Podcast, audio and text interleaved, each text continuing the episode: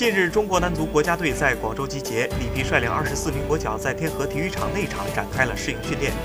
这标志着里皮正式拉开了国足备战二零一九年一月阿联酋亚洲杯的大幕。本次国足集训包括大部分此前国足的核心老队员，U 二三球员只有韦世豪和刘奕明两人，新面孔则只有来自天津泰达的买提江一人。因有伤在身，吴曦、刘奕明、王大雷、曾诚四人没有参加合练。对于本次集训，召入了大批老将。里皮说得很明白，因为亚洲杯是一个对国家队来说十分重要的比赛，还有不到半年的时间是要拿成绩的，不应该。